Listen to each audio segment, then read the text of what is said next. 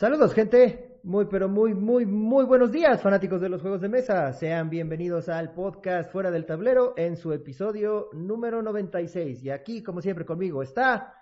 Güey, según yo, desde hace como tres capítulos estamos en el 96, güey, pero bueno, Que tú eres el que no, llevas la cuenta. Oye, ¿crees que sea tiempo de cambiar el intro, güey? O sea, de cambiar las imágenes y de... Yo digo que sí. ¿Sí? Y como ya tienes este. Sí, eh, sí, es que lo he estado mamalona, pensando. Es güey. más, he estado pensando en hacer como uno para las ludotecas, uno para el podcast, Ah, uno para este las tiendas, así. Se nota que tiene compu nueva y que tiene harto huevo, a pinche tiempo, güey, cabrón. o sea, sí, Jorgito, dale. Pues sí, pero me paro a las 6 de la mañana a editar, güey, pues ¿qué querías? Ay, cálmate, güey. A veces sí. Pues bueno, gente, recuerden a nuestros patrocinadores, la Guarida del Pirata, que somos los distribuidores oficiales de todos los juegos que tiene Firelock Games y World Cradle Studios. Nos encuentran en Instagram como Guarida del Pirata Mex, en Facebook como La Guarida del Pirata y la, el website es www.guaridadelpirata.com. Y nuestras redes sociales, Que Jorge. son en Facebook como fuera del tablero, en Instagram como fuera del tablero, en TikTok como fuera del tablero, en YouTube como fuera del tablero. Si no, le ponen un MX y a la verga. Y ya, ¿no? Ya llevamos cuántos años haciendo esto y no te aprendes las redes, cabrón. no. Yo tampoco Yo nada más escribo fuera del tablero y sale, güey. No hay, no hay muchos. No hay Él solo hay un español que nos dijo, sí, ya úsenlo. Ajá. ok, pues bueno, Jorgito, ¿qué tranza? ¿Qué tranza el día de hoy? ¿Qué Pues- novedades tienes? Pues ya, ya vieron. Güey, güey, güey. güey, güey. Tengo dos cosas que decir. A ver, Dos cosas antes que de pasar. Ok, antes de pasar a lo que vamos. A lo que, a lo de, Uno. de hoy. El torneo de Ah, la ¿qué semana tal te fue, güey? Eh, no fue, Ok, perdió, sale. gané uno y perdí uno, güey, pero no fue como tal torneo, güey. O sea, así le puso el Guantola, yo ya le dije, Ah, pero fue güey, esto no, no es torneo, echar la güey, es chela este, y- para echar la ajá, chela y es el cotorreo y la chingada. Jugué con dos chavos y este uno lo gané y uno lo perdí. Y Era un escenario con Magneto Y el Magneto estaba bien cabrón, güey. O sea, eran dos equipos de 17 puntos cada uno contra un solo Magneto. Ok. No, No, jugaron güey. con Thanos. No, No, es no. más o menos la misma dinámica que con el la- escenario de Thanos, pero con Magneto, güey. No, no mames, estuvo, estuvo muy chido. Ahí tuvimos chance de, de- de ver a- al Guantola, al Guantolita. Estuvimos ahí jugando también Julio. Estuvo el Chente, el Vadillo, los Mm, Tábulas. o sea, se armó, se armó bien. Estuvo, estuvo chingón, amigos. ¿El tocallito? Qué bueno que- no, no fue, ¿No, fue? no fue Qué tocallito. raro, ¿y ahora qué te pasó? No, no sé, güey. No, creo que estaba enfermo. Algo tenía. No Ah, era. COVID, pero algo, algo por ahí. Pues, Ok, ajá. ok. Ah, bueno, pues saludos, tocadito, espero que ya estés bien. Y eh, fue mi nena con nosotros, güey. Y se puso a jugar ahí el Guantolita y el Julio con ella. La neta, Julio Báez, que es un tipazo, Que güey. les agradezco muchísimo que hayan estado ahí entreteniendo al Escuincla un rato. Y jugó un chingo de juegos la Escuincla, güey. Por- sí, güey, Jugó mínimo. Bonnie Kingdom, Copenhagen, jugó este. No que ahí está de su aparato todo el día, güey. Sí, sí, güey. sí, no, la Sí, neta sí, estaba. señora, pero- no, es que ahora los niños están en su aparato ahí todo el día. No, hombre, con los chip, ya niños de ahora, güey. y este, le dije, bueno, va, de los que juegues, te voy a comprar el juego que más te haya gustado. güey. Y pues me ¿Y compró Catán? Ah. Me, me sorprendió. me sorprendió, güey. Jugó Bonnie Kingdom y yo creí que se iba Yo a ir pensé por que ese, se iba a llevar ese, güey. También, güey. Pero no, se fue por Ubongo, güey. Ubongo está bueno, está Jugó bueno ese Ubongo Ubongo. y le encantó. Y, y pues bueno, ahí ya tenemos Ubongo, ya dentro Muy de la de- biblioteca. Dentro de la colección de juegos ya está Ubongo ahora. Eso Y es una. segunda. Y dos, ayer tuve chance de jugar con mi amigo Jonathan y Armando Armijo de FGF, que les mando un saludo. Kingdom Death Monster. ¿Y qué tal? Sí, No está muy chido, ¿no? Además, Jonathan lo tiene todo. Bueno, aparte que es un juego que todavía no acaban de entregar. Así, Salió en. Kickstarter hace 5 años y en el 2023 lo terminan de entregar. No, Tiene, mm, creo que todo y todo pintado y todo. La, la, la caja, güey, es una pinche cajota de este tamaño, güey. Creo que el, el de War of the Rings se queda corto Ah, sí, seguro. con el tamaño de la caja, güey. ¿Vale? Eh, tú eres como, como, una, eh, eh, como una aldea, eres una aldea en donde tienes a varias personas dentro de tu aldea y tienes, es como juego de rol, como juego de campaña, porque vas, peleas contra algún monstruo, en este caso pelearon contra un león, y depende de, de cómo lo hayas matado y de lo que te, te va dando recursos. Con esos recursos tú vas generando y vas comprando, eh, desarrollando algo, ¿no? Por ejemplo, al principio desarrollaron lenguaje para poderte comunicar mejor y te dan... No sé sé, qué nadie hablaba al principio. Era munga munga. Ajá, era munga munga, güey. Ajá. Y luego ya, te- te- conforme vas matando al león, pues ya vas haciendo este, una Al armadura. Ajá, el ¿Eh? mamaleón, güey, al pinche mamaleón, güey, es el que está ahí en el centro, güey, que está, la, la neta es que ya vi todas las demás miniaturas, Nada más, el mamaleón es el más pendejo. ¿Ah, güey. sí? No mames, hay un Ah. pinche Fénix, güey. Pero es campaña. Butcher. Sí, O sea, iniciaron una campaña. Ajá. Ok. empiezas en el año cero y tienes que recorrer hasta el año 30, güey. Ok, Tienes que recorrer ok. 30 años, güey. Ok. Pero eh, algo muy chistoso, es que se van muriendo las personas, tus personitas se van muriendo porque las matan los monstruos o porque los mismos compadres de tu equipo, güey, conforme vas regresando al settlement, te pueden matar, güey. Ok. Yo llevaba aquí ya a mi, a mi supermono Morgan, güey, un pinche arquero, güey, con un solo ojo, güey, ya medio cojo. Un pinche mono me cortó los huevos, güey. Literalmente, güey, te dice que ya no puedes este, procrear. ok. Entonces, porque cuando regresas a tu settlement, puedes empezar a procrear y mandas a los monitos a que cojan, y entonces ya nacen monitos, y entonces tú dices, bueno, es hombre o mujer, y son la, la cantidad de gente que tienes en tu pueblo. Ok. O sea, pero cada quien maneja un pueblo. No, un mono. Todos Ah, estamos, o sea, en, estamos el en mismo el mismo pueblo. y tú controlas. tienes un o sea, mono. un mono o una familia, ¿no? Un, mono. un mono, un mono. Entonces tú, si vas, este, tienes a 13 personajes en tu, en tu settlement, puedes escoger cada misión un personaje diferente. Ok. Entonces tienes 13 monitos para tú generar. Pero pues obviamente vas manejando a dos o tres y ya de ahí este, pues, se hacen más mamados, se hacen bien ¿Y chingones, güey. cuánto dura la campaña, güey? Pues ayer nos aventamos de 6 a 1 de la mañana la y nos aventamos Sí, un rato, dos este, escenarios, güey. nada Ok. más. Ah, es por escenarios. ok. Ajá, dos partidos. O sea, matamos a, a un- una pinche cabra y matamos al Butcher En nivel 2 cada uno de ellos, ¿no? No, no, no, no. Bueno, no, tienen no, de aquí al está- 2023 para que. Exactamente. No, la neta es que está bien chingón el juego, güey. Ah, Muy, muy chingón. Se los recomiendo. Está, está padrísimo, pero no es para todos. Claro, no es claro, para toda la gente. claro. Porque sí tiene algunas imágenes acá medio, medio gore. Este, sí, por ejemplo, puedes hacer eh, una armadura con los huevos del león, güey. Ok. O sea, de literalmente traes pinche los huevos puestos del mamaleón, güey, acá, ¿no? Porque con eso haces la armadura, güey. O si no, luego le- es- tienes la bladder, que es la vejiga, Ujú, ujú. y te dice, huele a orina, güey. O sea, mm, como que puede, Con podría no ser una para todos. güey. cantimplora, ¿no? Una cantimplora, güey. Podría no ser para todos, güey, el juego. Ok. Pero está Ah, pero bien bueno, chingón, se los bueno. recomendamos. Muy bien. Bueno, muy yo. bien. Yo no jugué nada. ¿No entonces, jugaste nada? este, Yo no. jugué con ¿Eh? esta. No Ah, jugué este... nada.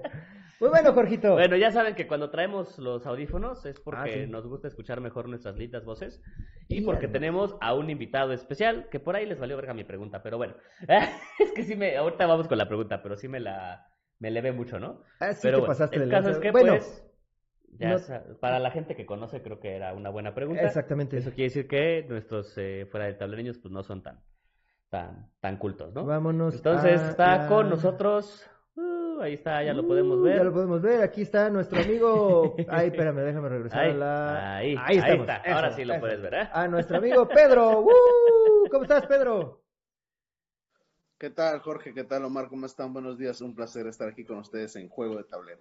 Bien, bien, muchísimas. Fuera gracias, tablero, amigo. Fuera del tablero. Aquí en tu pinche programa, culero. Dice, ah, ya no, no es cierto, no es cierto, no es cierto. ¿Y quién es Pedro? Pues obviamente nosotros preocupados por expandir la literatura y este y, y la cultura y pues ya saben, ¿no? O sea, nosotros que somos gente culta. ah. Porque levantamos Eh, el dedito. y como ya saben que pues nos encanta, ¿qué? Levantamos el dedito Ah, sí, cada que tomamos café. cuando leemos un libro. O chela o algo. Eh, como pues ya saben que nos gusta el, el Señor de El los Anillos, ándale. ¿no? Eh, pues ese Pedro eh, resulta ser un experto en pues la Tierra Media y todo lo referido a pues, Tolkien y la Tierra Media, ¿no? Al Legendarium, como, como se le, se le llama. Eso significa legendarium, güeyes, ¿ok? Porque mucha gente, primero que nada, ¿qué es ¿Qué es legendarium? Chingados, güey, no mames. Pero a ver, pregunta, ¿Legendarium es exclusivo de Tolkien o Legendarium es una obra completa? O sea, puede ser Legendarium de Narnia o el Legendarium de Harry Potter. Por eso tenemos a Pedro que nos va a Exactamente, contestar. por eso tenemos a Pedro. El nombre Legendarium es uno que el propio Tolkien le dio a su mitología. Ah, Creo que es muy importante tener eh, claro.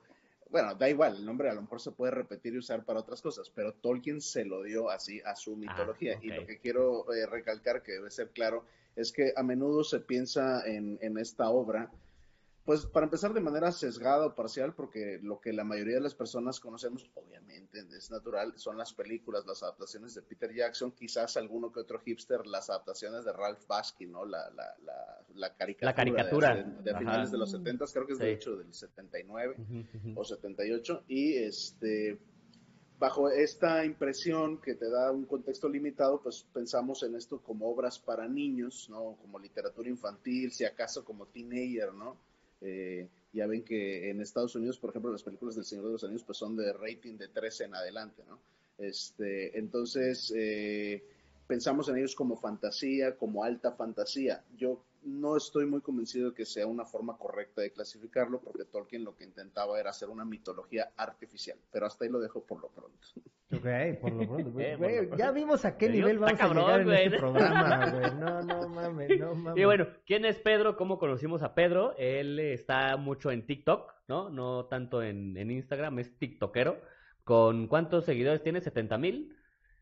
66 mil y pico ahorita. Redondeando 100. Ah, Cálmate, güey. 6.6 sube a 100. serie, esperemos crezca, ¿no?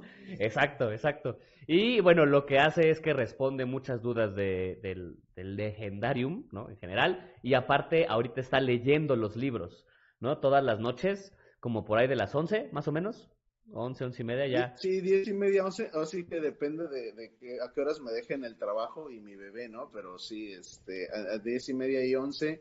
Y tristemente, y sí le pido disculpas aquí a, a los seguidores, no he sido muy disciplinado. La, lo ideal es que lo tuviera así como bien programado y esquematizado. La realidad es que si tienen suerte y me cacharon el domingo y me vuelven a encontrar el martes, pues ahí estuvo, ¿no? Pero estamos ahí haciendo la luchita para leer con ustedes El Señor de los Anillos. Por lo pronto, ya vamos por las dos torres. Las otras- Estamos comenzando las dos torres. Y eh, terminando El Señor de los Anillos, probablemente nos aventemos el Silmarillion. Vamos a dejar el Hobbit Uh. para después. Oye, A y este, se quedan grabados, ¿verdad? Los episodios, o sea, los dejas ahí. eh, En mi Instagram los Instagram. encuentras, eh, aunque bueno, hay los típicos problemas de conexión, luego me pasa que el celular escucha que yo digo, y ahí terminó todo y se corta, ¿no?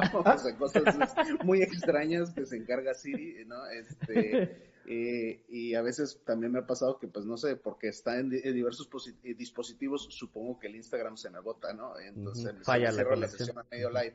Eh, y en Facebook. En Facebook me encuentran en mi página como Jadadro, H-A-D-D-A-D-R-O, Jadadro, que es como estoy en TikTok también. En Instagram es lo mismo, pero en la última O en lugar de O es un cero. ¿no? Este, yo sí me la sé, ya viste, este, porque, Eh, Ay, pues todo es jadadro, güey, pues también. No es fuera del tablero. entonces, pues. eh, ahí están. En, en, en Instagram y en Facebook sí quedan. En TikTok quedan, pero las tengo que descargar y serían para subir a YouTube. Pero tengo planes para hacer algo para YouTube un poquito más este esquematizado, ¿no? Más, eh, para más adelante. Creo que sí estaría chingón, ¿no? Tener los, los videos, todo, la, la lectura de esto en a lo mejor Spotify, a lo mejor en, en- YouTube. Eh, este, ah, ¿Has pensado en hacer algo ya un poquito más de producción? O sea, grabarlo, tú estar eh, diciendo, leyendo el libro y que salgan algunas escenas, algunas imágenes. Sí, eh, lo he pensado, digamos, las tentaciones siempre han sido muchas, ¿no? De cosas eh, eh, que podrían ser muy atractivas para compartir en las redes. La dificultad es el tiempo, ¿no? El trabajo Sí, y pues es la ausencia de un equipo de producción, o sea, la, Por eso con- pues, consíguete un moreno, güey. Yo, yo ya tengo el mío y él es el que edita, güey. Tú consíguete un orco. Tú consíguete un orco. Sí, esa es la bronca, ¿no? Que no, no tengo mi orco, este, es- no tengo mi grima, lengua de serpiente que se encargue de... Oye, tiene una de lengua de... Oh, Ay, pero, ay, oh, si ¿qué te digo, güey? La serpiente se queda corta, ¿verdad? Pero sí estaría chido que estuviera leyendo, ¿no? Y así como frases icónicas. Entonces Lego las dijo y cambia. They're taking the hobbits to Isengard. ¿no?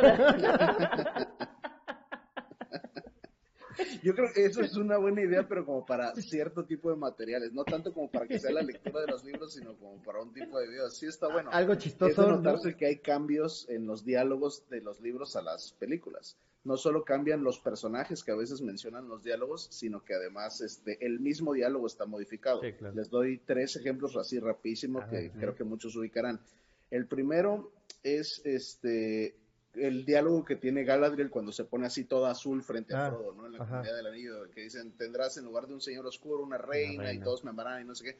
Para empezar, el tono y la manera en la que Galadriel actúa no es, este, no es de, eh, eh, azul, ¿no? Para empezar, pero además no es como en esta onda que parece como imponente e intimidante. La, es mucho más sutil la, la transformación, por así decirlo, en el libro en realidad se pone blanca y, hay un resplandor alrededor de ella. Es como un momento muy majestuoso en el que muestra su poder. Y las palabras que dice el texto, que es, largo, eh, no es la misma del libro, hay modificaciones en el diálogo. Por otro lado, la propia Galadriel en el prólogo dice que hay un cambio, ¿no? Que lo puedo sentir en la tierra, lo puedo sentir en el agua y lo puedo oler en el aire. Ese es un diálogo de Bárbol, el Ent. Y lo dice al, final de la Guerra del Anillo, cuando se reencuentran en Isengard, hay un diálogo, y de hecho están presentes Galadriel, Celeborn, eh, me parece Eomer, Aragorn, o sea, es cuando ya la comunidad se va a dispersar justamente en Rohan. al final, hasta el final, ese diálogo lo dice Bárbol, ya que destruyeron al Señor Oscuro, ya que no existe el anillo, ya que el mundo está cambiando, Bárbol comenta que siente este cambio ¿no? en el mundo y la naturaleza, no es de Galadriel se adaptó así en las películas. No digo que esté mal, solo estoy señalando los cambios. Y eh, del mismo modo, en Cadenita, ¿no? En una de las, en las versiones extendidas, me parece, de las dos torres, Pippin y Merry, hay algunas escenas que extienden su aventura en el bosque de Fangor con Bárbol. Y hay una ocasión en la que están tomando un brebaje, un agua del bosque que los hace crecer. Y luego los atrapa una, un corno, un árbol salvaje y enojado, ¿no? Que está despierto. Entonces este, se los empieza a tragar el árbol, el, árbol sí, en, sus raíces, y de pronto aparece Bárbol para rescatarlos. Y le dice, away with you, ¿no? Este, eh, duérmete, cava profundo, come tierra, bebe agua, vete a dormir. Le da una orden al árbol, ¿no? Ese diálogo es de Tom Bombadil y es en la comunidad del anillo, no es de Bárbol, porque eso es lo que como Tom Bombadil comanda al el viejo, ¿cómo se llama? Sauce. Bueno, a, una cosa que parece que también es un corno que había en el, en el bosque viejo, cuyo nombre ahora se me olvidó, el sauce gris, algo así. El viejo sauce gris que ataca a los hobbits y justamente se los está tragando en su interior y en sus raíces. Pero es Tom Bombadil el personaje que hace un canto y le da este comando al árbol para que los libere. Hay un cambio ahí. Entonces les digo, los diálogos son muy interesantes, pero si estás leyendo el libro, no puedes en todos los casos, quizás ni siquiera en la mayoría, hacer el ajuste porque hay modificaciones importantes, tanto de quién lo dice, en qué, en qué momento lo dice y cómo lo dice. O sea, mi idea, olvídalo, güey. Gracias. no, no, todavía sirve. no, eh, a lo que iba es, eh, ¿por qué? Digo, me, queda claro que es imposible adaptar al cine una historia como el Legendarium de Tolkien que es tan extenso. Mucha gente se ha llegado a quejar de la, de la longitud de las películas, ¿no? Que duran más de tres horas cada una, ¿no? Con la versión extendida. Si adaptáramos fielmente cada uno de los libros, se tomaría, ¿qué te gusta? ¿Unas ocho horas cada película? ¿No? Más o menos. No, soy experto, no te sé decir la, longitud, pero sí que serían tremendamente más largas, serían mucho más caras, no sería un proyecto realizable. Yo creo que en ese sentido sí es muy importante que quienes son críticos eh, eh, como puristas de los libros, o por decirlo de algún modo, eh, está completamente desviado el asunto, ¿no? O sea, son dos medios narrativos diferentes y es obvio obvio que siempre el libro, el texto va a ser un medio narrativo más poderoso que te va a permitir introducir una serie de, elementos y que va a despertar la imaginación del, lector de maneras que eh, la cinematografía no te va a permitir. Pero el, medio cinematográfico tiene virtudes diferentes, ¿no? Este, eh, o sea, a mí no me tocó, yo, yo primero vi las películas, estaba yo chavito, y luego, a partir de la primera película de la, de la Comunidad del Anillo, es que conocí que esto era una obra literaria y de hecho, pues mi primer libro fue La Comunidad del Anillo, ¿no? Este, y fue a partir de ahí que entré en contacto con, la, con el universo de Tolkien, pero fue a través de las películas, o sea, y en ese, en ese sentido hay que agradecer y reconocer el trabajo que hizo Peter Jackson, que más que destruir la obra o algo del estilo, fue un guardián y el que la promocionó y la convirtió en lo, que, hoy es. O sea, la cultura que hay, el, todo el fandom que tiene esto es gracias al trabajo que hizo Peter Jackson. Claro, Eh, desde una perspectiva un poco más crítica, también diremos, lo industrializó y lo transformó en algo que tampoco es, porque hay una fuerte apreciación de la obra como en perspectiva militar y estamos continuamente preguntándonos por los... Un segundito.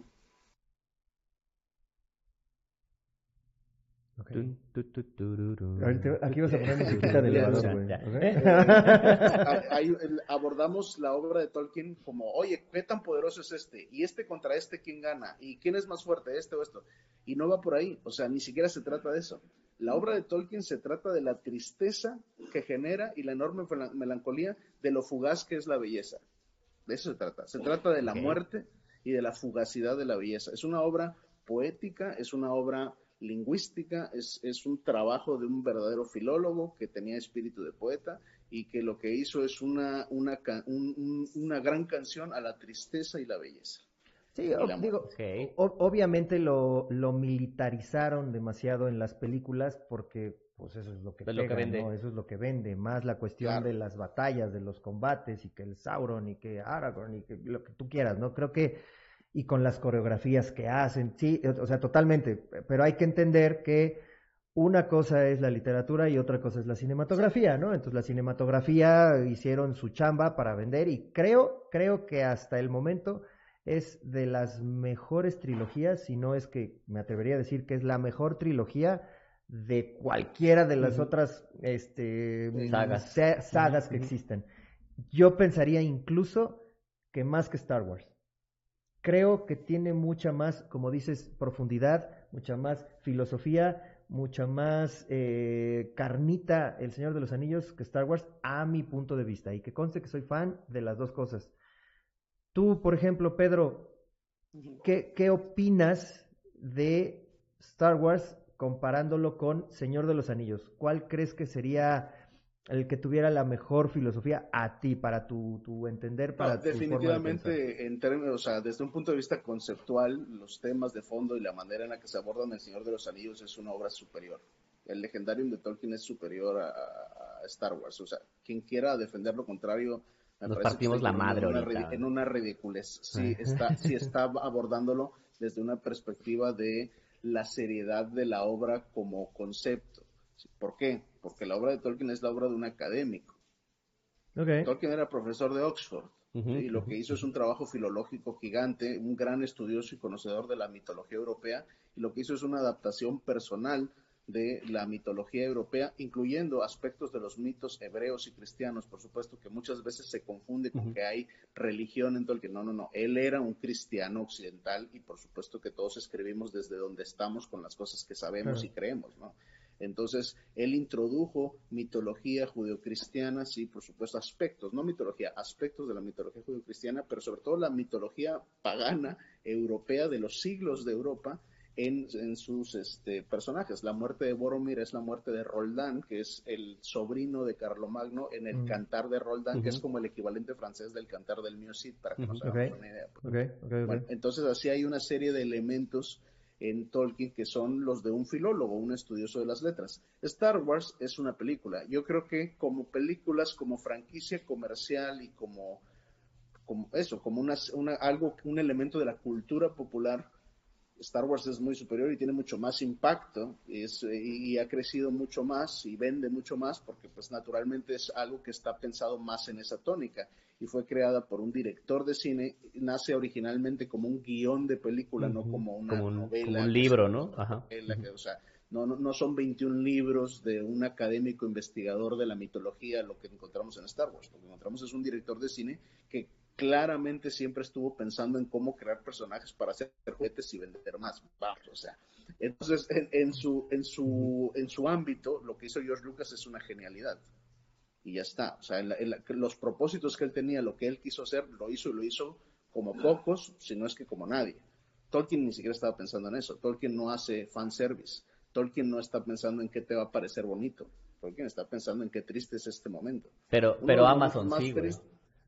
Eso, es feo. Amazon sí ah, piensa en el fan. eso, es algo, eso es algo que quería yo preguntar. Sí, ahorita estamos Peter Jackson también y su producción también. New Line Cinema sí está pensando en eso, ¿no?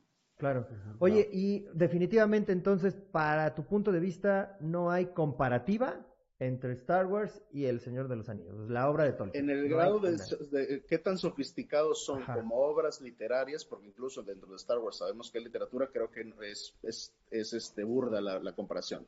Ya como parte de una industria del entretenimiento y como películas, yo sí los pondría obviamente en el top of the line juntos. Claro, claro. Sí, pero como eh, em, literatura, pues obviamente Star Wars no es absolutamente nada que ver con literatura y, y nació como una obra literaria, precisamente El Señor de los Anillos, este, el Silmarillion, el Hobbit, ¿no? Correcto. Sí, es simple, es simple en ese sentido. La, la, la, la, la- digamos, las premisas bases de Star Wars son un poco más simples. El Señor de los Anillos uno pensaría, no, es un anillo y todos los, juntos, los malos se juntan y los buenos se juntan también y los buenos ganan al final. No, no, no es eso. No, es más- el Señor de los Anillos es sobre el alma, la muerte, la belleza y otras cosas.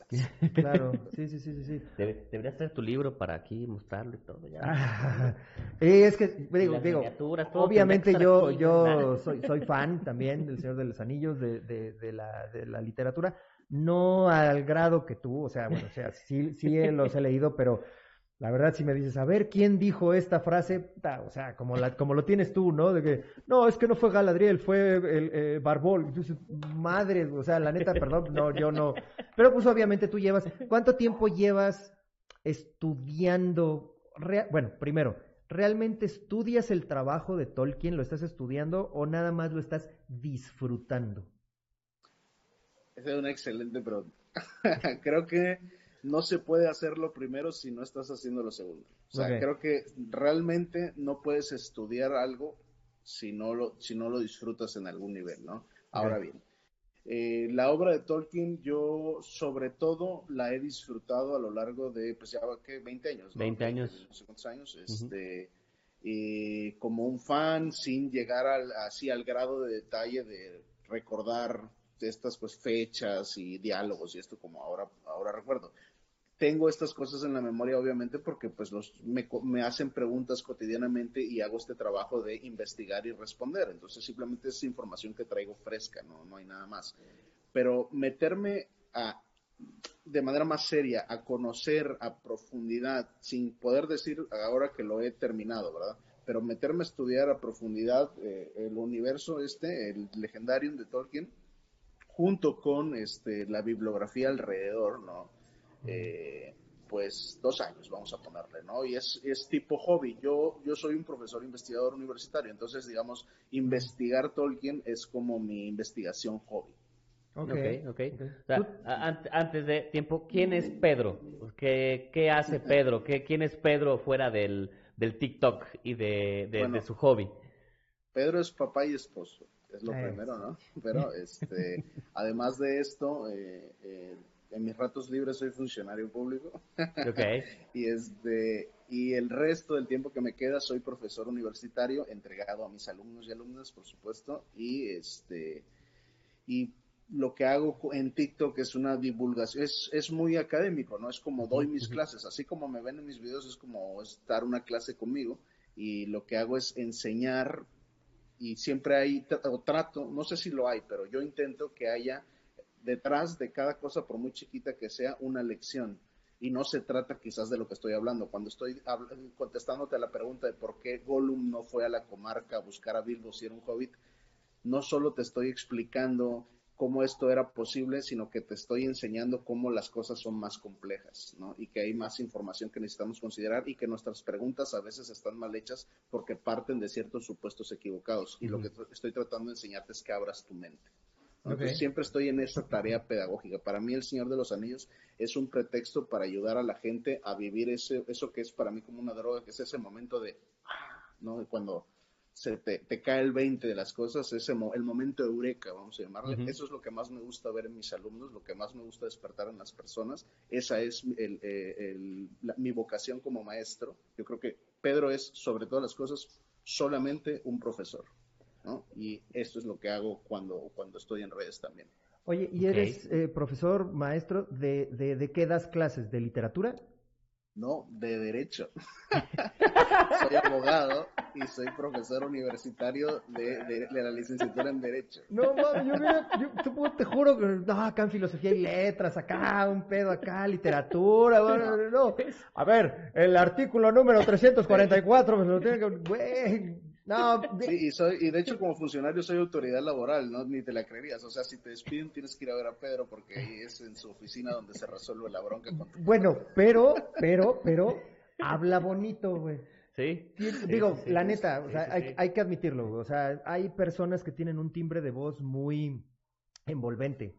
Y creo que ese es, ese es lo que a ti te pasa, ¿no? Eh, tienes una, una, una voz, vamos a decirlo, una voz muy bonita, una voz muy envolvente, obviamente para estar leyendo los libros y para estar, y las entonaciones que tienes también son muy padres. Entonces, si despiden a alguien, lo mandan a hablar con Pedro, porque llegas todo emputado, güey, y de repente empiezas a hablar con Pedro y dices, ah, no, sí es cierto, tenían razón en correrme. Gracias, señor. Qué bueno que me corrieron. Es más, ya se habían tardado, dice.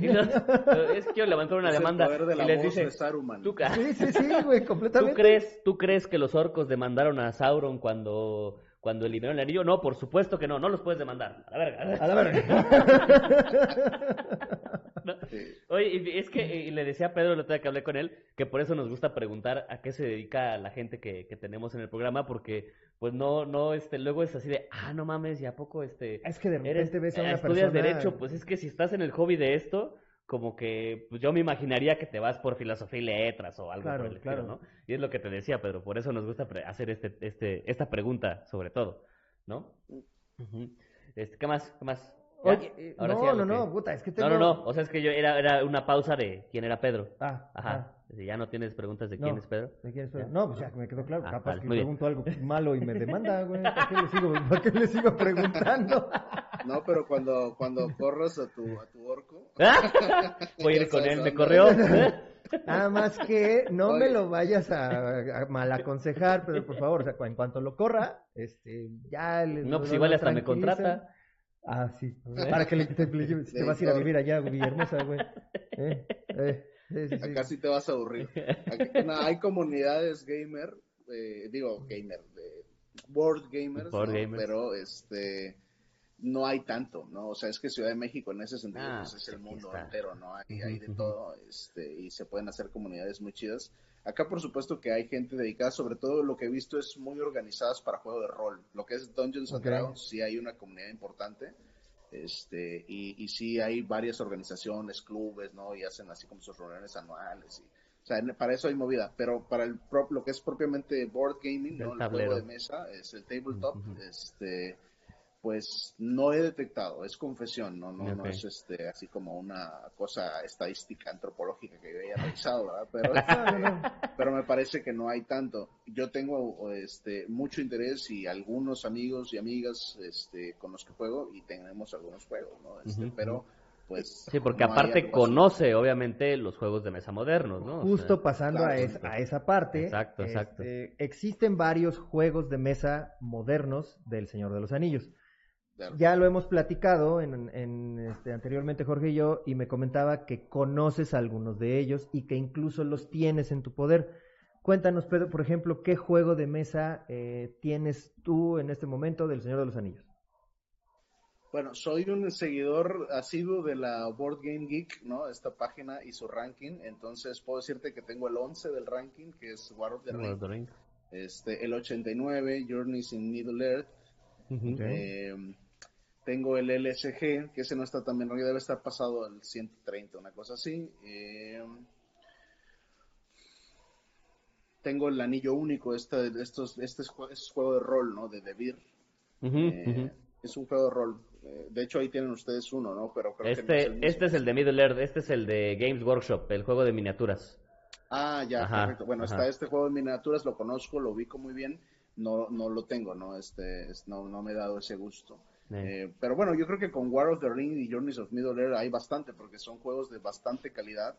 Eh, estoy aprendiendo a jugar Journeys in Middle Earth con, con, mi esposa, de hecho, y mi cuñada, que también le entran a la jugada. Entonces, pues, estamos en eso de sentarnos a, agarrar la onda y que además introduce una mecánica muy interesante para quienes jugaron Descent Journeys in the Dark, que es, es un juego que juego con ellas dos este, mucho, igual jugamos Dungeons and Dragons, ¿no?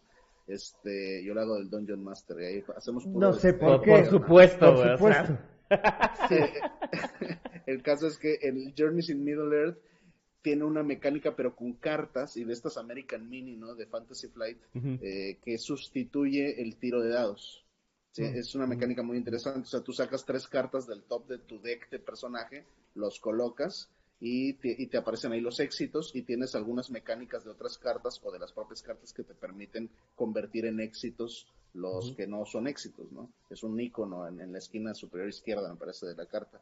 Entonces esto nos ha interesado mucho porque jugábamos sobre todo el LSG entre nosotros, teníamos nuestros mazos armados, es cooperativo.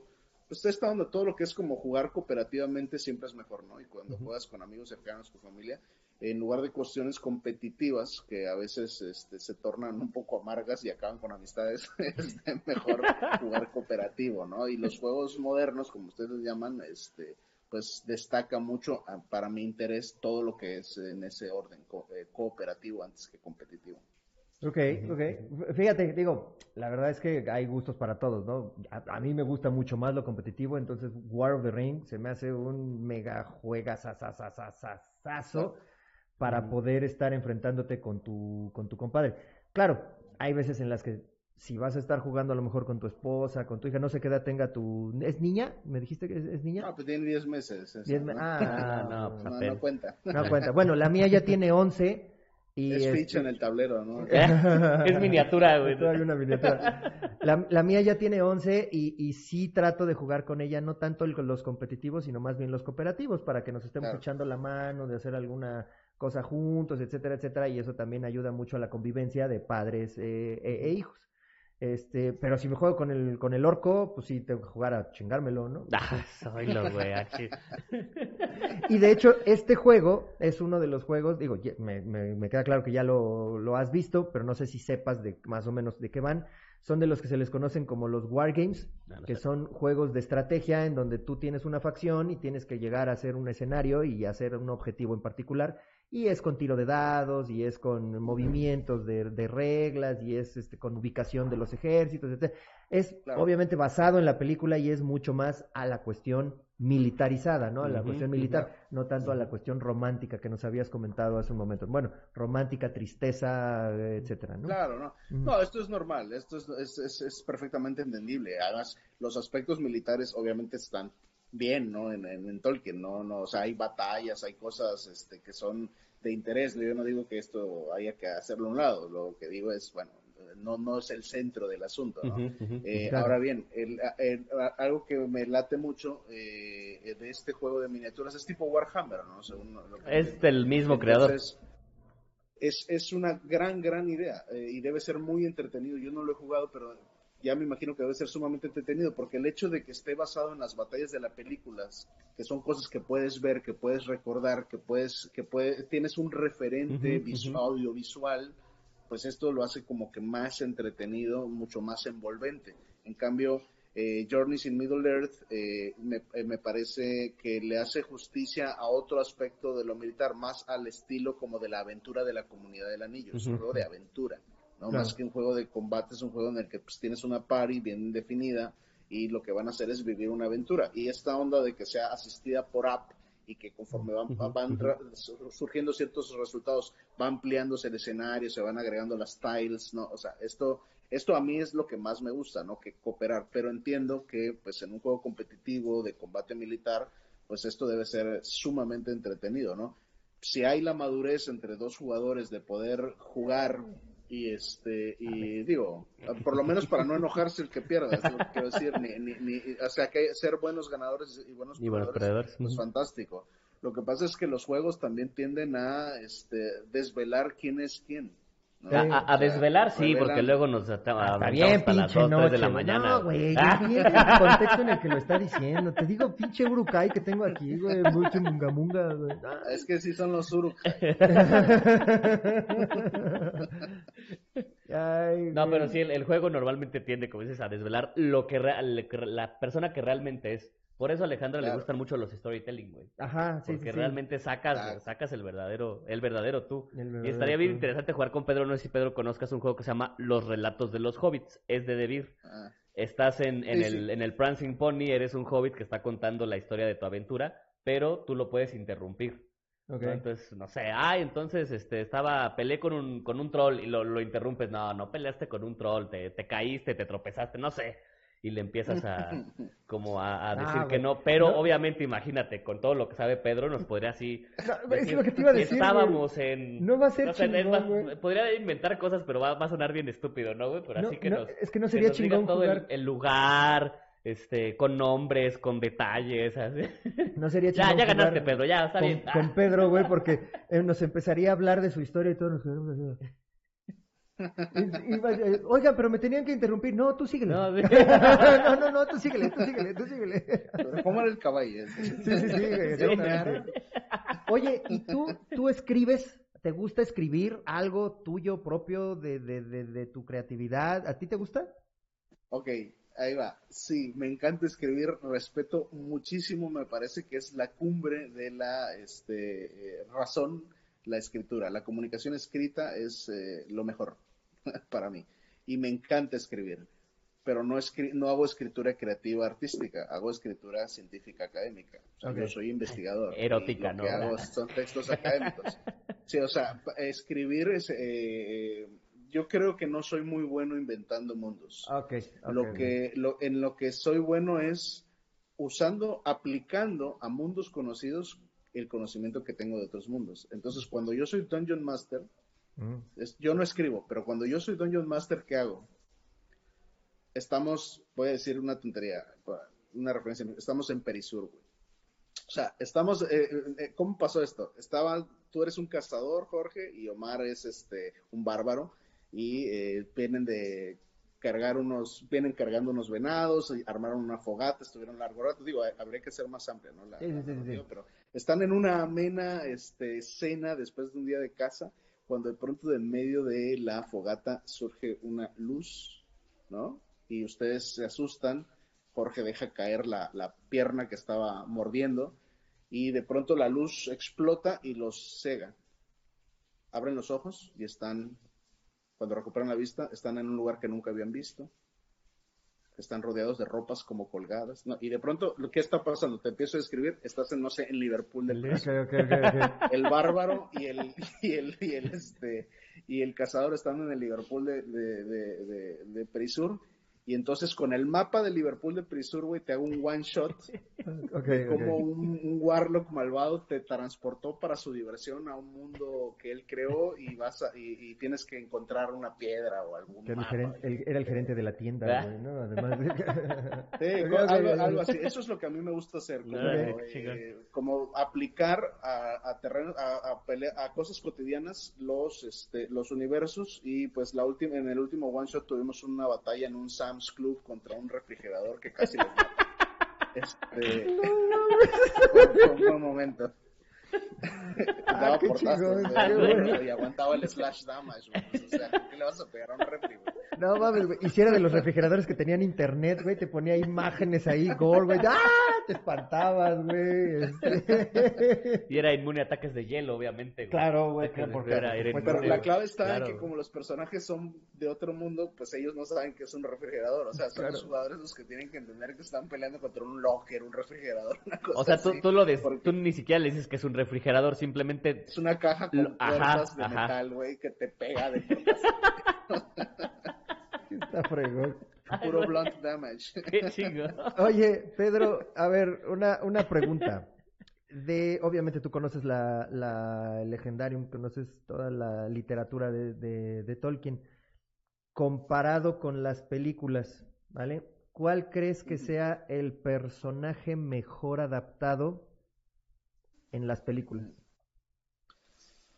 Ah, Esas son de esas preguntas que cuando no me la hacen, sí la sé, y ahora que me la hacen, no sabría contestar con seguridad. Y vele El pensando porque viene, adaptado. O sea, viene ¿qué- la otra, Espera, el peor si, si quieres que tenerlo contento, di Aragorn, güey, así. Oh, ya. No, mira, me la voy a jugar, no, no sé si son el mejor y el peor, pero me la voy a jugar para los dos casos con una dupla elemental, con Sam y Frodo. Ok. Yo creo que Sam está muy bien adapta- adaptado, es una muy exitosa este, adaptación. Sam es como un, un tipo que tiene así como sabiduría de, de gente de, de pueblo, ¿no? O sea, es un tipo sensato, centrado, de buen corazón. Un amigo leal hasta el fin que este, lleva a, acompaña a su, a su amigo hasta el final, ¿no? Entonces, la adaptación de Sam y el espíritu de Sam está muy bien adaptado porque además sí era muy importante para Tolkien y era un aspecto importante para, para Tolkien eh, la victoria de Sam, el papel que juega Sam como un simple guy, como un hombre sencillo en toda esta aventura. El propio Christopher Lee en algún momento destaca en entrevistas este el valor de Sam. ¿Qué, significa que sea Sam quien al final eh, eh, le da el impulso que necesita Frodo, que se supone es el gran héroe? Pues es el triunfo del hombre común. O sea, es una obra en la que lo que hay es un, hombres comunes que se enfrentan a un gran y terrible mal con ninguna otra cosa que la fuerza de su buen corazón. ¿no? Y ese es el triunfo de Sam. Entonces yo creo que eso está excelentemente adaptado. Por el contrario, algo que está terriblemente adaptado es Frodo, porque Frodo es el héroe. Frodo es el que vive la aventura, el que enfrenta los males, el que paga las facturas de los daños, porque es Frodo al que le clavan una espada ponzoñosa y mágica maldita en el hombro izquierdo. Es al que le clavan un aguijón gigante en el cuello, porque obviamente él tenía mitril y la araña no lo picó en la panza, lo picó en el cuello.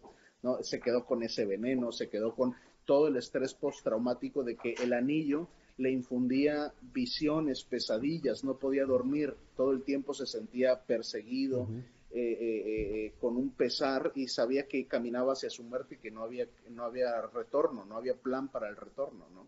Entonces, lo de Frodo es muy importante.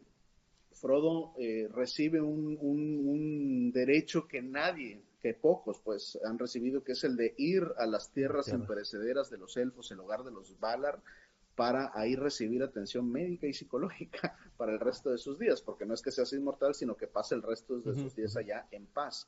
Entonces él eh, sufre un gran estrés postraumático después de esta guerra y de esta aventura, y eh, creo que esto no se logra ver, o sea, el sacrificio de Frodo, la importancia de Frodo como héroe en las películas no se alcanza a ver. Frodo parece alguien que está siempre este, eh, desprotegido, desvalido, depende completamente de otros, no tiene idea de qué es lo que está pasando. Y eso es culpa de Laia Wood y sus ojitos, ¿no? Siempre está con cara de, ¿qué está pasando?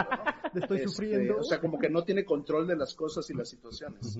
Y en cambio Sam siempre parece como más controlado, más seguro. Y, y no, Frodo tenía 50 años, Sam era un chamaco de 34. Entre los hobbits esto es una diferencia importante porque la mayoría de edad se llega a los 33. Entonces, mientras Frodo era un hombre maduro, más alto, un señor este, en toda regla, pues que estaba emprendiendo una aventura y asimilando como propia la responsabilidad de salvar al mundo, eh, esto en las películas no se aprecia así, en las películas parece un codependiente y, inútil. y además como si fuera un chavito, ¿no? Digo, en sus eh, veintes, cuando mucho, tal vez, incluso yo podría decir que el Sam se ve hasta un poco más grande, que, que, Frodo. Sí. Oye, realmente parecen el Aya Wood y el otro güey, ¿no? O sea, más que Freud. Ajá, sí, sí, sí, correcto. Sí. Oye, Pedro, fíjate que nos mandaron algunas preguntas. Digo, hicimos una pregunta ahí en nuestra, en nuestras redes sociales. Nos decía, eh, todas sus preguntas acerca del Legendarium serán contestadas. Los leemos, ¿vale? Y hubo por ahí, digo, además de ¿Qué, es, Legendarium? Este, hubo gente que sí realmente sabía qué pedo y entonces sí nos contestaron. Que, que yo pensé que con esa pregunta sí nos iban a, como preguntar cosas de, del Señor de los Anillos, o sea, de quién es Tom Bombadil, qué pedo con ese güey, este, existen las mujeres Ents, no sé, ¿no? O sea, cosas así, y, pero no, no fue así. Pero bueno, vamos a leer algunas de las preguntas y ya tú nos dirás si quieres contestarlas todas o de plano decir, ah, esa está muy pendeja, de plano no. Dice, Joel Guerrero, ¿ya viste que ya se quitó el de la Vega? De la Vega, sí, porque ya lo buleamos ya mucho. Ya lo buleamos mucho. Dice, ¿es un pecado no haber leído los libros y no haber visto las películas? Pues bueno. Sí, Ana. Sí. sí, no, o sea, la, vida está llena de opciones y lo más importante es vivirla bien, ¿no? Y vivirla a gusto, pero yo diría que nada te afecta pasarle un rato a esto porque está bastante bien, aunque no sea tu hit, ¿no? Dice, ¿y qué es lo que las hace tan buenos los libros y tan buenas las películas? Esta pregunta me gusta más porque me da oportunidad de decir algo que va a generar así mucho hate en algunos. Este, eh, la, yo creo que los libros son mucho mejores en su rubro que las películas, pero la gente tiene esta idea, no, es que tienen veintitantos Oscars, están en el top de sus, bueno, sí, del cine comercial. A ver, hay cine afuera de Hollywood y bastante, y no todo el cine ni el mejor necesariamente es el que es premiado en los Oscars. De hecho, casi seguro que el mejor no es el que se premia en los Oscars, ¿no? Esto, esto sí lo tengo que decir y es una opinión impopular, pero a ver, el cine es otra cosa. El Señor de los Anillos es cine comercial y como cine comercial está padrísimo. Lo que hizo la, New Line Cinema y toda esta producción este, con, con Peter Jackson es, reitero, industrializar y convertir en un producto de merchandising todo este universo literario. Y en dentro del rubro del cine comercial sí está en el top of the night. Pero la cinematografía como arte es otra cosa. Y no está en el, ni de esas, ni, o sea, pero ni de broma en el top of the line de lo, del cine, del alto cine, vamos a decir así. Claro. cosas para allá.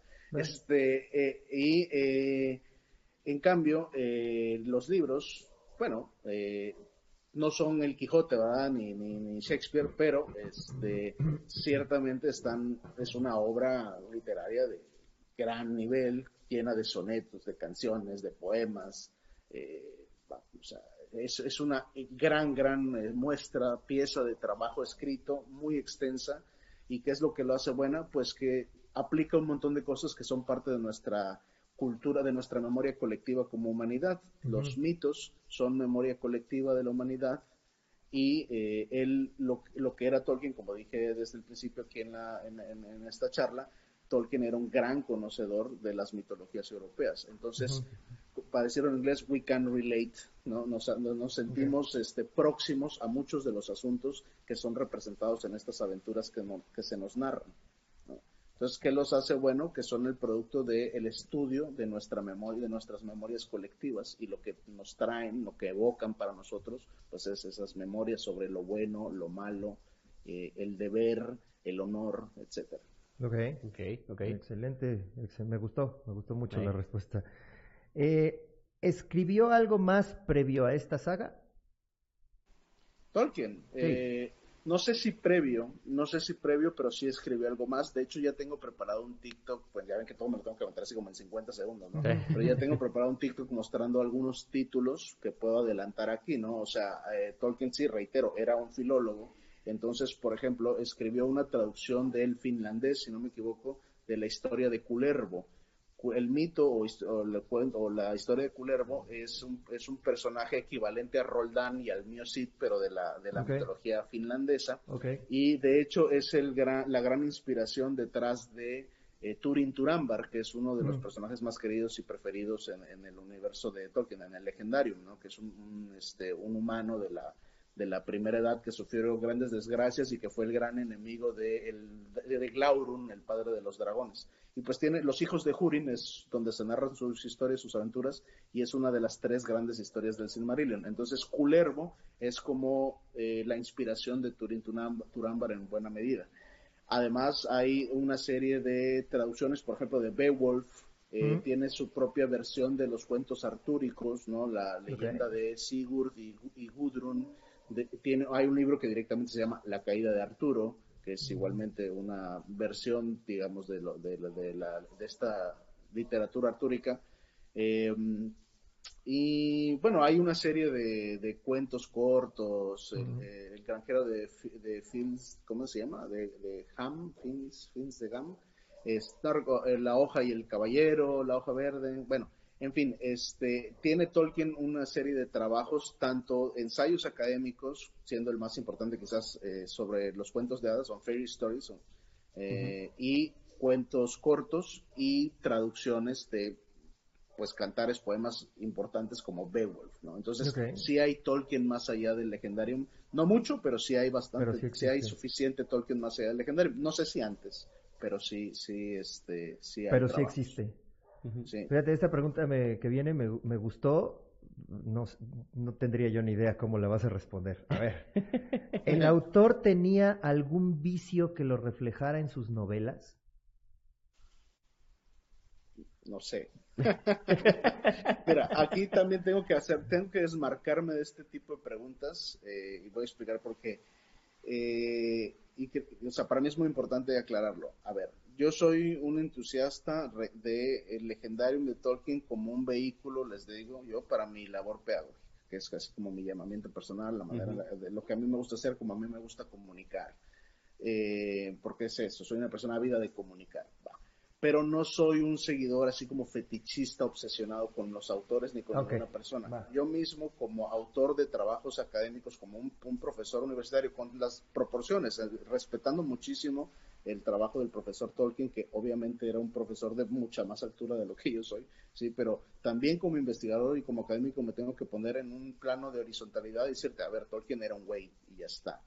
Entonces yo no tengo ninguna obsesión ni admiración especial por su vida, por su historia personal. Entonces yo no sé estas cosas sobre si tenía vicios y si le gustaba el café con cuántas cucharadas de azúcar. estas cosas, perdón, me valen madre, güey. o sea, yo, no, soy, un seguidor de Tolkien en ese nivel. O sea, Me parece que hay algo malo en ser un seguidor de cualquiera en ese nivel. Quizás ahí mi pregunta no se entendió porque puse experto en Tolkien. O sea, yo me refería obviamente a toda la obra, no a él como tal. Y sí hubo varias preguntas ahí muy específicas de, él. Yo tengo una pregunta antes de que continúes. Dale. Porque así como tiene otra que, habían preguntado si escribió algo previo, después de, que acaba, bueno, de que inicia la cuarta edad, ¿pasa algo? O sea, Tolkien escribió otra cosa después. Mm. O sea, después de que ya se, de, se se deshace la comunidad y creo que hasta Sam se va a las tierras imperecederas después, Lego, las Gimli, o sea, todos ellos. ¿Qué pasa después? ¿Qué pasa después de la muerte de Aragorn? ¿Hay algo después? ¿Escribió más cosas? Ok, no, excelentísima pregunta, gracias Jorge, de verdad. Este, mira, hay, hay una cosa en El Señor de los Anillos. el, Señor de los Anillos es un libro, ojo, que tiene tres partes, no son tres libros. Trilogía es lo que hizo Peter Jackson. Sí, sí, sí, El Señor de los Anillos es un libro. Entonces, este, a ver, al final del Señor de los Anillos hay unos, una parte del libro que se llama apéndices. Y el apéndice A y el apéndice B nos narran muchas cosas muy importantes y nos ponen en orden este universo. A ver, bueno, esta parte, ¿no? De la historia, por lo menos. En el apéndice A se narra que después de, de, la, de, la, disolución de la comunidad del anillo, 60 años después, 61 años después, Sam viaja a Valinor. sí, bueno, a las tierras impreseras, no sé si a Valinor, a las tierras impreseras. Valinor es una ciudad, ¿no? o una región dentro de las tierras impreseras. Ok, viaja a las tierras impreseras a solicitud de Frodo. 61 años después, ya viejito Sam. Eh, en el 120 de la cuarta edad, sea, eh, después de la destrucción del anillo serían 122 años después de la destrucción del anillo. El anillo se destruye el 25 de marzo del año 3019 de la tercera edad. La tercera edad termina dos años después, en el 3021, el 29 de septiembre. ¿Qué marca el final? Que se van los guardianes de los anillos. Se va Gandalf, Frodo, Bilbo, etcétera, ¿no? ¿Por qué termina ahí? No sé, güey, porque así son los historiadores. Agarran y dicen, ya, esto es muy importante, güey, aquí fin cortamos. Bueno, así al pedo, pues es arbitrario eso, ¿no? No hay una regla, ¿no? Entonces ahí corta la tercera edad en el, el 29 de septiembre del 3021. Empieza el año 1 de la cuarta edad. En el año 120 de la cuarta edad, el primero de marzo, el día de su cumpleaños, muere Aragorn, que es, para ser más exactos, se acuesta. se, se tumba para morir y abandona la vida. Este era un poder, una potestad que tenían los numenorianos, o la gente con la sangre numenoriana como él. No llegar hasta la decrepitud de la vejez, sino cuando están en su último segundo de plenitud, abandonar la vida con dignidad. Entonces, Aragorn se acuesta y, muere. Hay una escena dramatiquísima de, llorar en el último diálogo con Arwen, y de ahí un par de párrafos de pues la pena que sufrió Arwen quien viaja a Kerin Amroth y un año después, en el 121 de la cuarta edad, en la montaña, en la cima, en el país de Lothlorien, donde se prometió con Aragorn, donde se juraron amor eterno, fidelidad, y donde en el lugar en el que ella eligió la mortalidad muchos años antes de que empezara la Guerra del Anillo, en ese lugar ella también se tumba y ahí abandona la vida y salda la cuenta de sus largos años. Y dice ahí el Señor de los Años, y no se dice más sobre estas historias, ¿no? Sí se dice más. Pero qué este... preguntas eso? se muere Arwen un año después de que muere su esposo Aragorn, el rey de todo, ¿no? Y este En ese año, me parece, es el mismo 121, tras la muerte de Aragorn, Legolas se da cuenta que ya no tiene razones para estar en la Tierra Media y siempre sintió un llamado del mar en su corazón.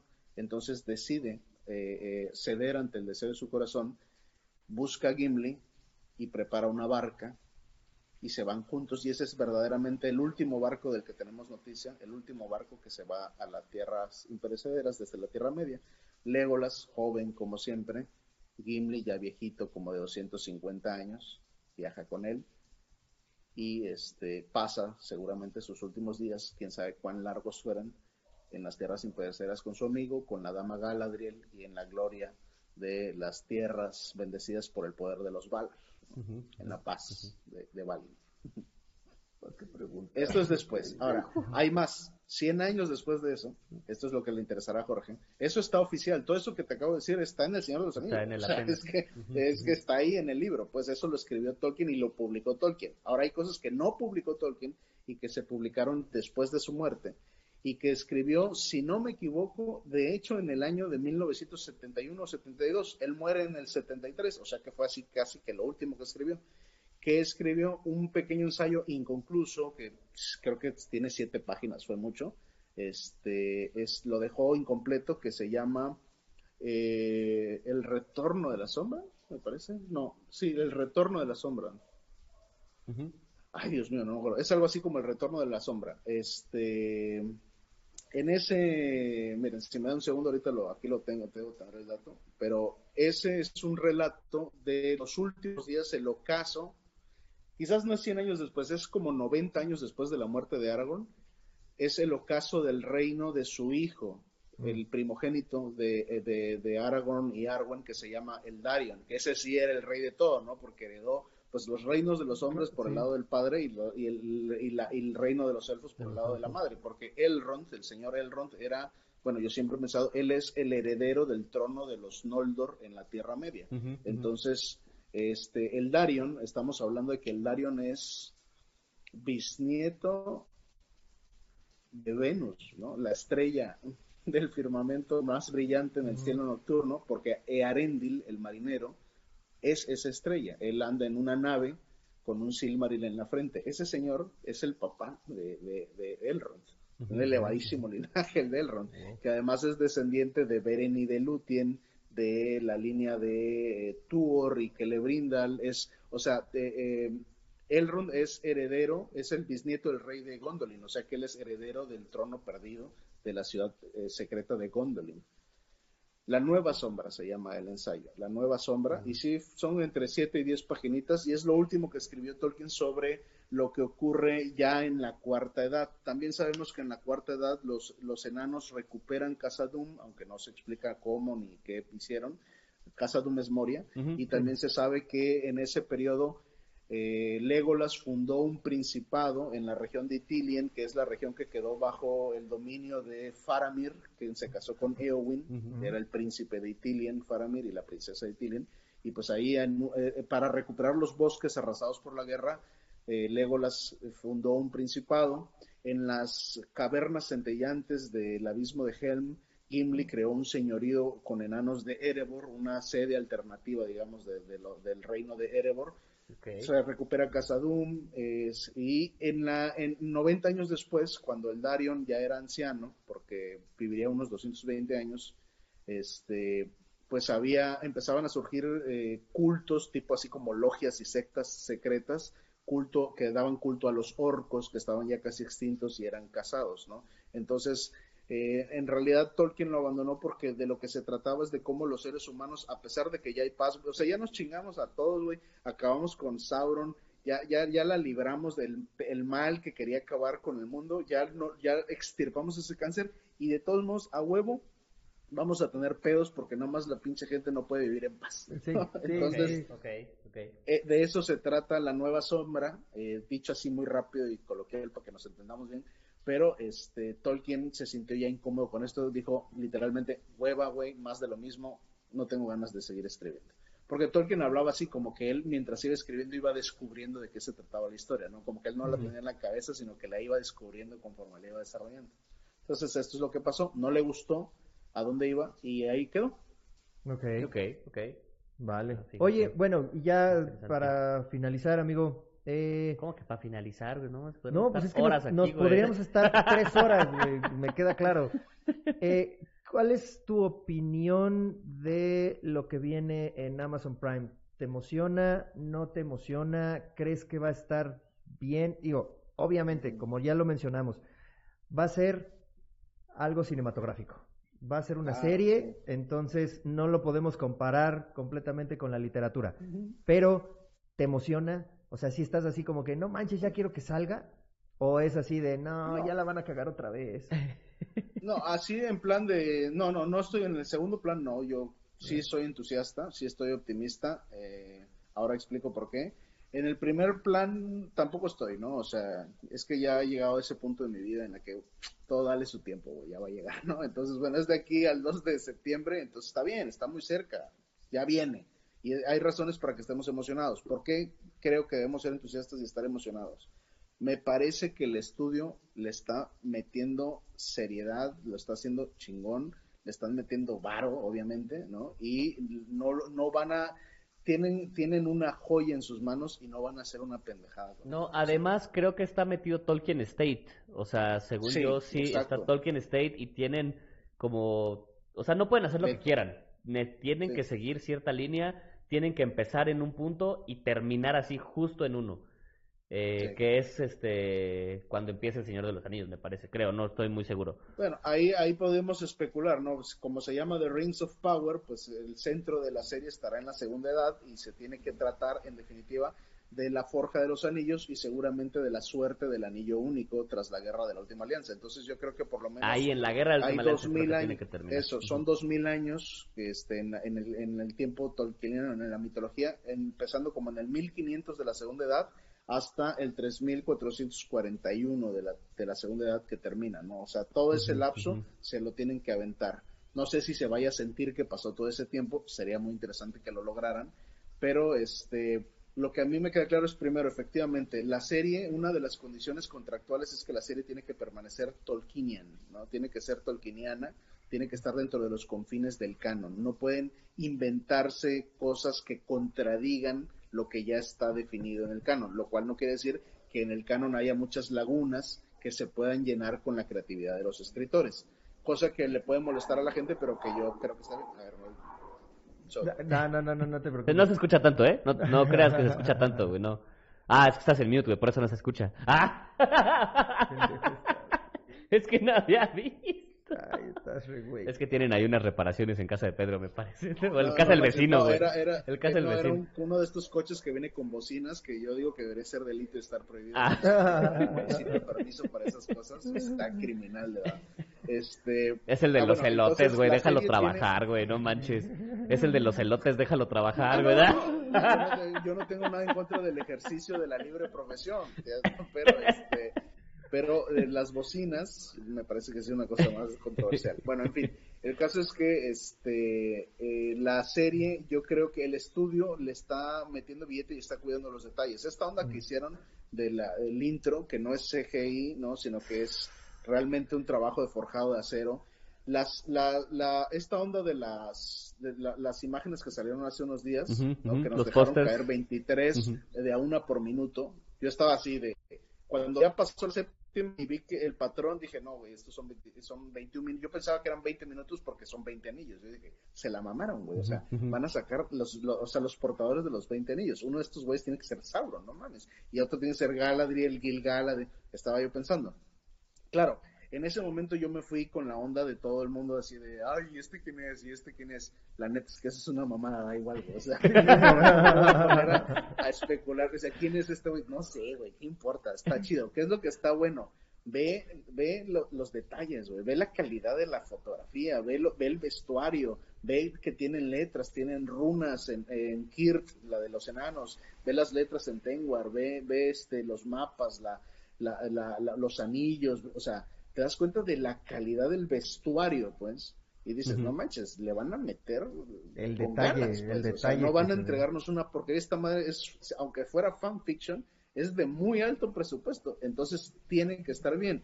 Entonces, si abandonamos el purismo como creo que debiéramos y aceptamos que esto va a ser un producto, por supuesto, comercial, creado con fines comerciales, creo que podemos tener algo que vamos a disfrutar y bastante y que nos va a dejar mucho para hablar, muchos podcasts para muchos años, porque la trilogía de Jackson mira cómo nos ha dejado. ¿no? Sí, Entonces, sí, sí. esto nos va a dejar muchísimo. Pero sí tenemos que estar en la disposición de realmente disfrutarlo. Ahora, si tú eres de los puristas que dice no se puede comparar la adaptación en modo alguno con eh, los textos, son inconmensurables, ciertamente lo son, y tú no quieres vivir frustraciones de ningún tipo, güey, léete los libros, la neta es que Tolkien no necesita nada, los libros están poca madre, y toda la aventura, la epicidad, la magia, la poesía que puedes necesitar en tu vida, seguro que ahí está, güey, consúmela, es para ti, ya está. O sea, el libro es para todos nosotros, está disponible, ujú. dátelo, güey. Ahora, quienes quieran vivir algo más, yo creo que esto que viene va a estar bien. Sí, no. Hablando de libros, ¿cómo hay que leerlos? O sea, son 21, No sé quién 23. será. Bueno, yo digo el pedo, este, sí, sobre todo así, ¿no? En esta, pues como unos 45 grados, no, este, eh, no, eh, buena luz.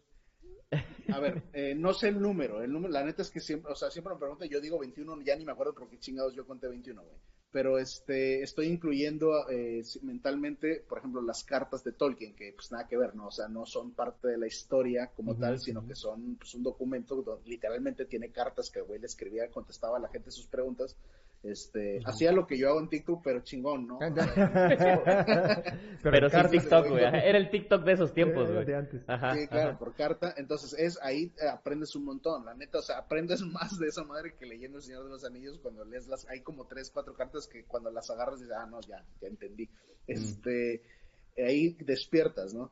El caso es que contando las cartas, contando, no sé, las aventuras de Tom Bombadil, que es un poco estirado, la neta, no, no creo que es- sea propio del, del universo.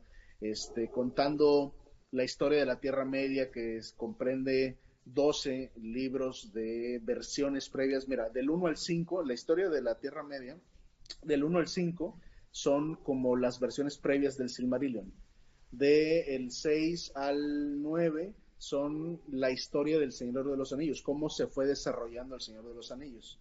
Y de eh, el 10, 11 y 12 este, son el Silmarillion posterior. ¿sí? Son ya el Silmarillion más eh, maduro, vamos a decirlo así. Al final, Christopher Tolkien, la, la parte toral, todo esto, digamos, son las bases del canon. La historia de la Tierra Media son esos 12 libros que son como eh, eh, la- la- los fundamentos o las bases, la historia detrás del canon. Ok. Y por supuesto incluye elementos que son canon por lo mismo. O que te indican cuál es el canon, pero también incluyen un montón de elementos que no son canon porque son cosas que Tolkien ensayó y abandonó. Ejemplo rápido, eh, ya ven que ahí están los Valar, que son espíritus superpoderosos, y los Maiar, que son espíritus menores. Por ejemplo, Sauron es un espíritu menor. Entonces, en un momento inicial, Tolkien pensaba que los Valar tenían hijos y los Maiar eran hijos de los Valar. Ok. ¿no? Eso lo abandonó, güey, chingas, Error. o sea, los, los Valar no tienen hijos, ya está. O sea, este, en- y los Mayar son otros espíritus, son más bien como sus hermanos, pero son menores en poder, comprensión y todo lo que tú quieras. Listo, o sea, así quedó. Lo- el, Maiar es este Gandalf, ¿no? Se supone que es. Gandalf y Sauron son, mayas, ajá. ajá. Es- es y un Radagast, Ajá. Ajá, Y los Valar son espíritus que- poderosos, mucho más poderosos y más grandes. Los Valar crearon las estrellas, crearon la tierra, los cielos, o sea, son como los titanes, ¿no? Este, o como dioses. Que es este, este ¿no? se llama Aue y este... Aule es Aule. el de la tierra, Aule, eh, Yavanna, Barda, Manwë es el rey, Man- ¿no? Este, los Valar, ¿no? Y los, y los Maiar. Entonces, en un momento, Tolkien ensayó esa idea, ya la abandonó, ya está. O sea, fue desarrollando y refinando su idea de quiénes son estos espíritus a lo largo de su vida. El canon en sentido más estricto es el Silmarillion, el Hobbit y el Señor de los Anillos. Y el Silmarillion con ciertas pincitas porque hay cosas que Christopher Tolkien, su hijo, escogió para, arma- para el armado del Silmarillion, pero que cuan- en, en los pueblos de la Tierra Media encuentras elementos que los superan o los sustituyen o que mm, generan controversia. Eh, entonces, a- a- el canon, canon, canon es Hobbit y Señor de los Anillos. Eso es lo que Tolkien, todo lo escribió Tolkien, pero eso es lo que Tolkien editó y publicó en vida. Ok. Todo lo demás del Silmarillion en adelante El hijo no lo escribió. Este es un error muy común. Christopher Tolkien no es autor de nada, es editor de todo. Ujú. Y, la- y le agradecemos, no mames, porque nos dio todo lo demás, ¿no? Sí. Eh, del Silmarillion en adelante, Christopher Tolkien, en el, el- el Silmarillion es un rompecabezas armado por el hijo con las piezas inventadas por el padre, Ok. Ok, ok. para que nos entendamos. Sí. Entonces, es menos canónico, es más débil su canonicidad que la del Hobbit y el Señor de los Anillos. Ahora, esto lo estoy explicando yo, es mi, es mi análisis, eh, no sé si lo comparten otros, bueno, gente que sí sea estudiosa de Tolkien y no como yo, ¿no? Este, y que sí sepa de estos asuntos. Pero yo, eh, yo opino que el Silmarillion es de más débil canonicidad, aunque no, aunque sigue siendo más fuerte que la de, en general, las historias de la Tierra Media que se cuentan en el resto de libros, o por ejemplo en los cuentos inconclusos. En los cuentos inconclusos se cuenta que los lo de los magos azules, ¿no? Alatar y Palando, ya ven que los magos eran cinco, y solo conocemos al blanco, al gris y al pardo, y que supuestamente había dos azules. Eso no es canon, o sea, eso es algo que Tolkien ensayó y abandonó. Ok. ok. Entonces, eh, para saber ese descarte, ¿qué necesitamos? Las cartas. O sea, la bronca con. Tolkien y el problema de, de tu pregunta, Jorge, que es que en qué orden leerlos, está cabrón. Yo lo que te diría es, te tienes que ir por El Hobbit, luego El Señor de los Anillos y luego El Silmarillion. De ahí, yo la neta diría que te vayas a las cartas. Eso es lo que yo recomendaría a las cartas de Tolkien y después ya emprendes el viaje por la historia de la Tierra Media en los otros libros, ¿en qué orden? En el orden en el que están. O si, por ejemplo, tienes interés en aprenderte bien El Señor de los Anillos, bueno, pues te lees nada más el 6, 7, 8 y 9 de la historia de la Tierra Media, que es la historia del Señor de los Anillos. Eso junto con las cartas. Y El Señor de los Anillos te van a dar una comprensión como de la obra cumbre. Ok. Ya- ya me Oye, imagino, y los, y los hijos de Urin, la caída de Glor, de este Sí, de Gondolin, este Beren y Lúthien y todo eso ya es como aparte son, son versiones aparte? extendidas. Ok, ok. No, están bien. Eso- es- son las del Silmarillion, perdón, me las salté, Mm, es correcto. ujú, ujú. Es correcto, sí. Es el Silmarillion y esas tres. Ok, ok. Pero yo diría, esas tres, hay quien es de la opinión, por ejemplo, Kai 47, me imagino que muchos aquí de los escuchas lo ubicarán, ¿no? todo el mundo ubica Kai. Bueno, entonces Kai ha llegado a comentar, no sé si hoy lo siga sosteniendo, a lo mejor ha cambiado de opinión, este, él ha llegado a sostener que en el Silmarillion, pues mira, sáltate el capítulo de Hurin, este, y mejor léete Los hijos de Hurin. Mm. Sáltate la caída de Gondolin y lee la caída de Gondolin y, la, y lo de Beren y Lúthien, en lugar de leerlo en el Silmarillion, mejor léelo en Beren y Lúthien. Y quizás estoy, estoy diciendo mal y a lo mejor lo dice solo de los hijos de Hurin, ¿eh? Pero este, yo no soy de esa idea. Yo digo, no, léelo todo, güey. O sea, léete el Silmarillion como está, léete las cartas y léete además estas tres historias. Pues, No también. Y de hecho hasta ahí tienes la base. Es que imagínate, güey, tienes las historias de la Tierra Media, güey, tienes el Señor de los Anillos y además tienes las cartas de Tolkien, güey, para que, oye, aquí qué pasó, ah, me tengo que ir para acá y lo empiezas a leer para acá, ah, yo ahora me tengo que ir de este lado, bueno, mames. Si estás estudiando Tolkien así. Sí, es, así ¿eh? tendría que ser, claro. Es que así es investigar. ok, Sí. está bien, pues bueno, Oye, espérate, yo tengo una pregunta que la hizo mi amigo Salvador Canalizo. Si no te la sabes, amigo, está bien, no te juzgo, pero por eso te pregunté lo que te pregunté por WhatsApp. Y ahí te va. De acuerdo con el Silmarillion, Sauron forjó el anillo en la... Así lo puso, ¿eh? No esté bien, no está mal. Sauron forjó el anillo en la gran oscuridad y ató los otros anillos para poder ser manipulados por el One Ring. De acuerdo con ello, podemos asumir que quien controla el anillo controla la Tierra Media. Mi pregunta es la que sigue. Si la hermenéutica telúrica, incaica, transteutica, la peripatética, notrética de la filosofía aristotélica por la iniquidad fáctica de los diagos socráticos no dogmáticos, ¿tú qué dirías, amigo? Bueno, eh, el rap último que obviamente tiene sentido lo hacemos de lado. Lo que diría es que hay un hay un error en la primera en, la, en el primer planteamiento cuando dice el que lo controla controla la Tierra Media, pues no no es, no es así nomás. El que controla el anillo regente controla a los anillos sujetos al regente. Nah, La no, voluntad de los portadores. no te dejes ir. La no fue- respuesta era no. ¿eh? no fue en serio, güey, es- No, por eso te preguntaba si conocías a Lelutiers, güey, porque es, es este... Ah, es coño, chiste de Lelutiers, güey. es un chiste, Yo es siempre les digo que no. es un chiste de Les Luthiers, güey, pero bueno. Es que güey, yo soy bien literal, güey, estoy bien Está bueno. Neta, Oye, o sea, es mi, es, mi, es mi debilidad, es mi talón de Aquiles. Yo así, sarcasmo, si yo fuera personaje de rol, güey, en sarcasmo tengo como menos cuatro. si tú, tú, tú sí necesitaría a un güey que esté arriba atrás Sarcasmo. haciendo Sarcasmo. A- a tu- sí, un letrerito que diga sarcasmo. A tu Leonard atrás, güey. Ok. Pedro, muchísimas gracias, muchísimas gracias. Está visto que podríamos estar aquí platicando horas y horas y horas y horas, pero bueno, tú sabes que luego YouTube no, te- no, no nos va a poner ahí dentro de su... Ah, este, nunca nos pone. por, tanto tiempo, pero de verdad te agradecemos muchísimo el que hayas estado aquí con nosotros. Ojalá que en algún otro momento podamos, eh, ya no dentro del programa, ya no dentro de fuera del tablero, sino nada más platicar contigo. Eres, eres un tipazo, la neta, este, te agradecemos muchísimo el que te hayas tomado el tiempo de estar con nosotros. Y no sé si quieras eh, decirnos nuevamente tus redes sociales, por favor. Claro, estoy en TikTok y en Facebook como Hadadro, H-A-D-D-A-D-R-O, que es de Pedro Haddad, porque Pedro así me llamo, Pedro Haddad. Entonces a Haddad nada más le agrego la R-O al final, Hadadro. Y en Instagram sí estoy como Hadadro, pero en mi personal, como Hadadro que termina en cero, estoy este como el personaje este que les divulga Tolkien. Este, y básicamente esas son mis tres en este momento.